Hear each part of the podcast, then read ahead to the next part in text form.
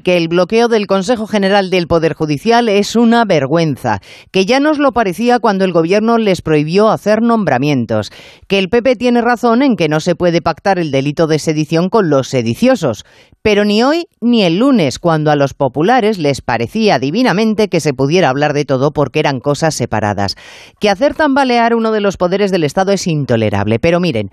a pesar de que la ministra de Justicia defienda que este es el asunto del que más hablan los españoles, mucho nos tememos que la economía ocupa un lugar más alto en nuestras preocupaciones. Se frena el crecimiento del país y los precios siguen por las nubes en contra de todas las declaraciones y pronósticos que en las últimas horas ha venido haciendo el Gobierno. Hoy los panaderos, por ejemplo, hacen huelga porque dicen que no pueden vender hogazas a precio de caviar.